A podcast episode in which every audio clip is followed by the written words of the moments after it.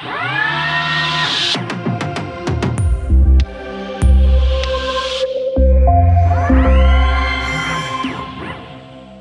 everybody, and welcome to a new episode of Witron's Logistics Podcast. My name is Robert Weber, and my guest is Daniel Kick. Hello, Daniel. How are you? Hello, Robert. I'm very fine, and uh, yeah, looking forward for the new podcast here. are you really looking forward to this podcast in English? Yeah, uh, right, right. First podcast, uh, basically, uh, and then uh, also um, uh, in English uh, will be will be very interesting, especially for the English speaking guests. yeah, please please introduce yourself briefly to the listeners. What is your profession? What is your role at Witron? I'm, I'm now already since 2004 at Witron, uh, working since 2010 uh, in the logistic design department. Uh, means uh, basically it's a team of Mr. Winkler. The, a role is basically guiding projects, customers uh, from the start of developing a new project means uh, basic data analysis through a first rough concept and then hopefully also towards the contract where then uh, basically the project manager yeah takes a project and uh, leads it towards realization Perfect. We want to talk about the logistics of fresh products and, of course, about different strategies in dealing with fresh produce. Let's start with a definition. What does freshness or fresh logistics for fresh product mean to you and Witron? A fresh uh, logistics is a wide, wide word, I would yeah. say. Uh, first of all, um, we have different uh, zones, uh, mm-hmm. different time zones. So it's uh, fresh uh, could mean uh, we're talking about uh, frozen, yeah, as the coldest environment up till then the warmest, more or less fruit and vegetables or produce, yeah.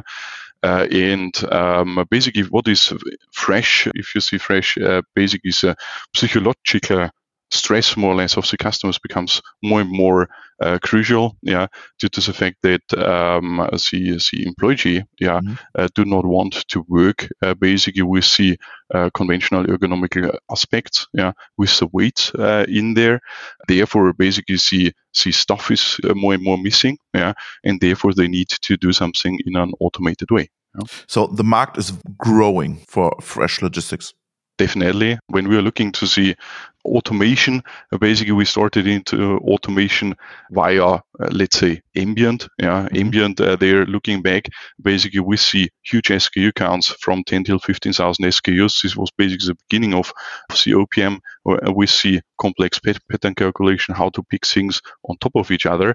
Uh, they're comparing fresh assortments, it's it's mm-hmm. of course much less SKUs. Mm-hmm. Yeah? Uh, therefore, also uh, let's say achieved peak performances in a uh, conventional way are pretty high compared to this. Mm-hmm. Yeah, but you see there the trend due to especially these ergonomics and weight topics if you compare this in produce where you have uh, more or less cases which uh, weight up to 20 kilogram and you're doing a peak performance of 200 250 uh, peaks an hour you could uh, quickly calculate how much tons a picker is doing per shift. And this is basically the thing where uh, they have this stress uh, more or less to find people, yeah, and also to offer an attractive job there. Yeah. So these are the key requirements in the markets. Right, right, yeah. And the trend basically uh, is mentioned there. We started with the ambient assortment. Yeah. yeah. Basically, did there's the most projects. Yeah. We're looking now uh, basically to the overall project. Uh, it's basically one third already uh, where we're doing fully automated fresh projects, and there the trend is increasing. Uh, means basically more and more customers uh, coming to us and looking for a complete solution. Means complete DC, looking from ambient via fresh fruit and vegetable to frozen. Mm-hmm. I, I, think it's very interesting because we do not speak about one market because we have a lot of different markets when we talk about fresh products and logistics. Why are there so many different markets and why these markets are handling logistics so different? I think before we are looking into the different markets, it's first of all how is fresh defined? Uh, which which different aspects do we have? Uh, perhaps uh, let's start it first with this, yeah, mm-hmm. because fresh uh, we we could speak uh, I think about uh, via one day, yeah, mm-hmm. about this topic. first of all, I think we need to separate the fresh environment into the different temp mm-hmm. zones. Yeah, mm-hmm. I would start there with the coldest temp zone and mm-hmm. perhaps a little bit the processes, the specials of each. Mm-hmm. Uh, when looking there to the coldest uh, in fresh, it's basically a frozen temp zone. It, when when looking to this and uh, uh, thinking about automation, the product itself is very easy to handle because it's mostly stable. As a packaging, uh, it's as a product is mostly closed. Yeah, it's easy to uh, to stack. you see there a low amount of uh, disturbances. Yeah, mm-hmm. uh, but uh, the specialty in Frozen is, of course, uh, that you have their uh, MAG equipment, uh, drives, which could work in this environment. Yeah, yeah. means we're talking about automation should work the next 20, 30, 40 years. Yeah, mm-hmm. and therefore you have special requirements uh, to those components. 24 7. This is next, especially when when looking uh, towards North America, 24 7, right? Yeah. Uh, but uh, that's not all. It's it's basically also uh, during realization how to install things, how to later on expand things, uh, because warming up such an area later on would be very difficult. Mm-hmm. And also, let's say, already during design, you need to consider how is the later operation means the operating people which work within such a system within an automation needs to be uh, quick at uh, certain destination on the uh, workspaces in case of a disturbance and so on. Mm-hmm. Okay, that's that's a frozen product. Right. When looking then uh, basically uh, towards warmer temp zones, it's it's basically then the normal fresh, I would say, or uh, let's call it with dairy daily uh, meat environment, yeah, mostly uh, 4 degrees Celsius. Uh, there's a speciality is I, I would say, the, the different SKU count yeah, when looking then also to the markets when in discount areas we are starting with with only 500 products, and then it goes up to really special countries which are keeping their uh, five to seven thousand uh, SKUs in the automation, like France, yeah, uh, which is uh, very special. Uh, when when looking there uh, to Fresh as well and, and comparing this regarding automatability, uh, some customers, countries are afraid of handling things like like yogurt trays and so on because the compared to let's say frozen or ambient, the packaging is weaker. Yeah. Mm-hmm. But but when looking there to the project, which we have realized, it's basically the disturbance rate is is even lower uh, mm-hmm. compared mm-hmm. to to ambient. Yeah. Mm-hmm. The case is of course what is happening if yeah, so means if a yogurt would drop, then you have there a certain uh, leakage pollution, yeah, uh, which is perhaps a little bit more difficult to get rid of it, yeah, yes. than uh, when you when you drop an ambient case, yeah, mm-hmm. and therefore see availability that uh, there is no disturbance, yeah, as well as let's say see what if scenarios need to be uh, looked at uh, very detailed. Mm-hmm. Okay, that's uh, yogurt, milk, uh, I think these parts. And then we talk about vegetables and fruits. Right. Uh, fruit and vegetables is for me the most interesting uh, area. Yeah, it's most difficult, or isn't it? right, right. Let's say from the product spectrum, it's not not even the most difficult. Uh, it's coming from a different direction because when when comparing this in automation, uh, fruit and vegetables produce is basically the area with the lowest SKU count. Yeah, mm-hmm. low SKU count uh, means also a very high peak performance in a conventional way. Yeah, means uh, you have there a very strong uh, benchmark to it when looking purely to uh, cost efficiency. Yeah, uh, and then you have basically uh, the, the requirements to the fruit and vegetable means multiple different uh, temp zones. Yeah, other requirements like humidity, ethylene, and so on. Yeah, makes it interesting. Yeah, for mm-hmm. mechanization, and there uh, it, it's basically down to the detail how you could get the last piece basically in a very efficient way. And there you have really, uh, due to the different handling within the countries. You have a wide uh, spectrum of, of systems mm-hmm. which can be utilized, which need to be used. So you mentioned different countries, different strategies. Let's start with Spain. I think Spain is the motherland of logistics for fresh products. How do you manage there the processes?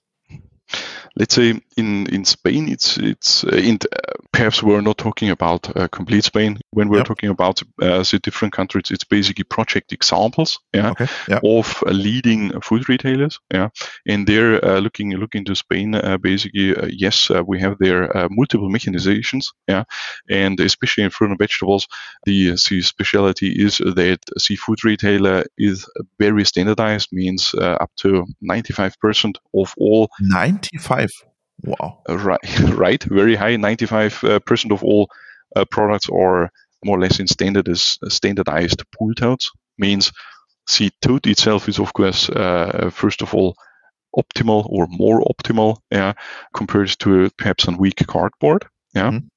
Uh, which could be wet and then not stable anymore. Yeah.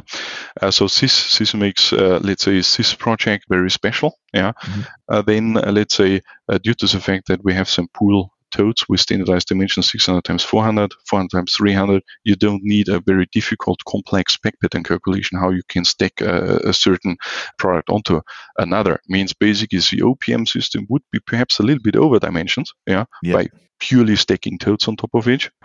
Uh, means other system can be utilized. Yeah. Mm-hmm. And other system means simple stacking uh, systems, or uh, in a project we have the so-called box order system, yeah, a system which is uh, taking totes or multiple totes uh, basically at once, yeah, and stacks them in the right sequence on top of each other, uh, and brings it towards the palletizing. So, do you think that uh, Spain is the motherland of logistics for fresh products?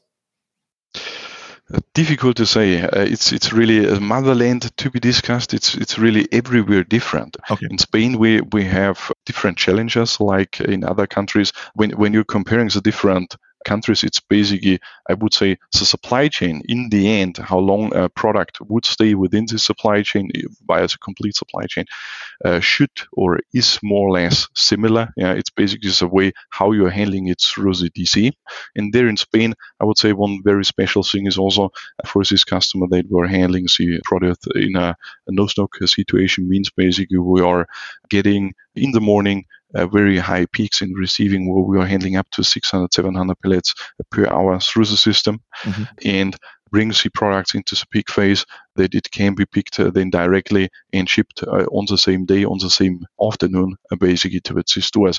And this is basically these short lead times, these yeah, high performances, despite the fact that we are handling standard totes, yeah, mm-hmm. is a real challenge, uh, both IT wise, then also for the mechanics, for the material flow, mm-hmm. uh, to spread CSQs wise different modules that you have there and smooth running in high frequent store delivery. Okay, okay. So Spain is clear. How do the French solve the challenge and uh, how does it differ from the Spanish approach? France uh, very special when looking into the SKU count. Yeah. So there, it's it's really the thing that we handle in France much more different products. So it's a different uh, there is even higher. I uh, Klaus uh, Holm, I think, is doing there a, a separate podcast uh, looking to an FPM system because there it's a kind of modified or you developed OPM system. I don't want to speak too much about it. Yeah, it's a just-in-time logistics solution. It's very, very interesting. I recommend the episode with with uh, Klaus. Definitely. And why why do we need a different systems? This is basically everything mainly due to two facts. It's basically on one hand, uh, you have this high SKU count, mm-hmm. which means you will not have for every slow mover a complete pallet, you, uh, mm-hmm. otherwise, or a single SKU pallet in receiving, you know, where you have stock in there.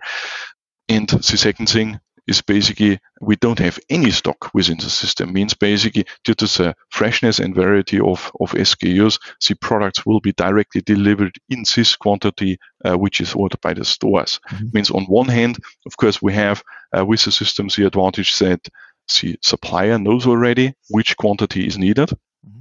Uh, means uh, we can save there also uh, looking to the material flow one step compared mm-hmm. to other systems like the stock storage within an high-bay warehouse. We're getting directly the right quantity which need to be handled. But the challenge is now how to receive such things, how to receive within one shift, uh, see see products, products, mix pallets, and so on. And now, especially these mix pallets, to get the right SKUs directly in the right aisle to later on pick it on to see pre-calculated uh, store pallet. Uh, this is basically the challenge, and this basically is this special handling uh, within the flow picking machinery, the FPM. So I'm I'm interested because we talk about Spain and France, and these are not big, big, big, big, big countries like USA or uh, other markets. Why are markets so different? Are these consumer requirements, or why is it so different? When when comparing now France and Spain, it's uh, especially these two projects we're talking there about uh, completely different assortments. In mm-hmm. uh, there, it's really the consumer requirements, and as they in France, uh, see a different uh, product spectrum, which is mm-hmm required more or less from the population uh, is higher. It was always special. It was always uh, a much higher freshness of products. Uh, so requirements are different, right? Mm-hmm. In there, I would say France is in the Champions League in fresh logistics, uh, whereby other countries have not such high uh, requirements towards, uh, especially, for example, uh, produce. Yeah, when, when looking there to produce, Germany compared to other countries in, in Europe has not this quality requirements to it. So let's go on with Germany. What about automation and fresh logistics in Germany? It's basically less SKUs. Into looking there, really fresh logistics, I compare more the produce uh, system uh, when when looking there to a project example for a uh, big uh, food retailer. There we have the requirements to deliver the stores basically in also a very short time. It means every morning they want to have, of course, their fresh produce within their stores. The challenge is that uh, also there in the yeah, day up front when, when counting backwards. Yeah. If a store wants to have their goods uh, fresh in the morning, you need to deliver it till midnight. If you're counting them back, the goods will be received only during uh, lunchtimes. Means the lead time to deliver such things is very short. And uh, for this special customer, now sure, uh, very reduced SKU count means a manual benchmark is, is very strong. Mm-hmm. And despite the fact that we still have this ergonomic issue, now we need to concentrate really how to get the most efficiency out of it if we mm-hmm. can't utilize the complete day or even the week, because then you're talking about five, maximum mm-hmm. six days delivery only. So utilization of the week is very low. Uh, for this customer, we focus then on the main volume means looking there to Germany, you, you have roughly a share of 50% standard totes, 50% mm hmm standard cardboard. Uh, so this is when looking to the SKU count.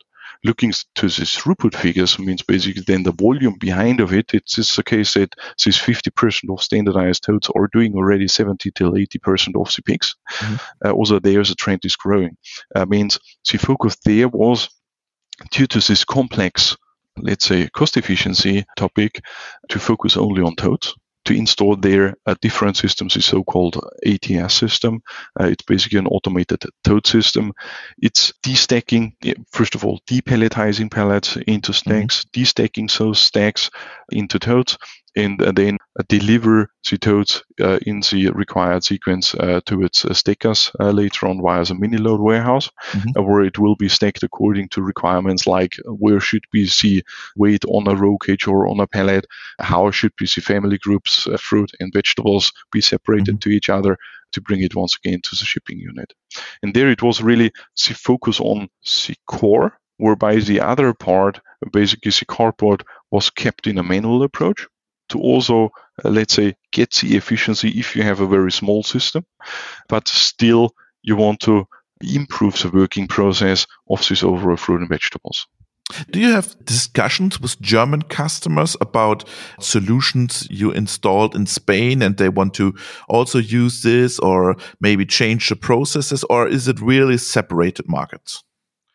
Of course, the customers uh, know each other. Uh, sometimes also there are connections, uh, I would say, in, in purchasing. Therefore, the food retail market is small. Therefore, uh, of course, they see solutions. And if there are new solutions, different solutions, it's becoming always uh, interesting what is different there. When looking then more details to it as the solutions, it's of course uh, dependent on the requirements because, as mentioned, if you would look to Scandinavia where you could require 22 hours, and you want to take this copy paste this uh, Germany, you don't have even a 22 hours operation. Yeah, so you can't utilize this uh, mechanics in such a way, and therefore certain systems would not be utilized. And if a mechanization is not utilized, of course, the, the cost efficiency of it will be worse. Yeah. Let's talk about the, the guys in North America and Canada and the USA. How do they solve their logistics for fresh products? Looking at there too, yes, I think um, the main difference is that uh, the standardization uh, mm-hmm. of uh, looking there once again uh, towards uh, fruit and vegetables produce is not as high like in Europe. Okay. Uh, means the, the sizes of the uh, package of the cases is different, and therefore, of course, you can't use such standardized or systems for standardized uh, products like an ATS or box order system uh, and so on. So you're looking there more towards OPM system, yeah, which mm-hmm. can stack more or less every stable product on top of each other, where you have a stacking algorithm behind to achieve this.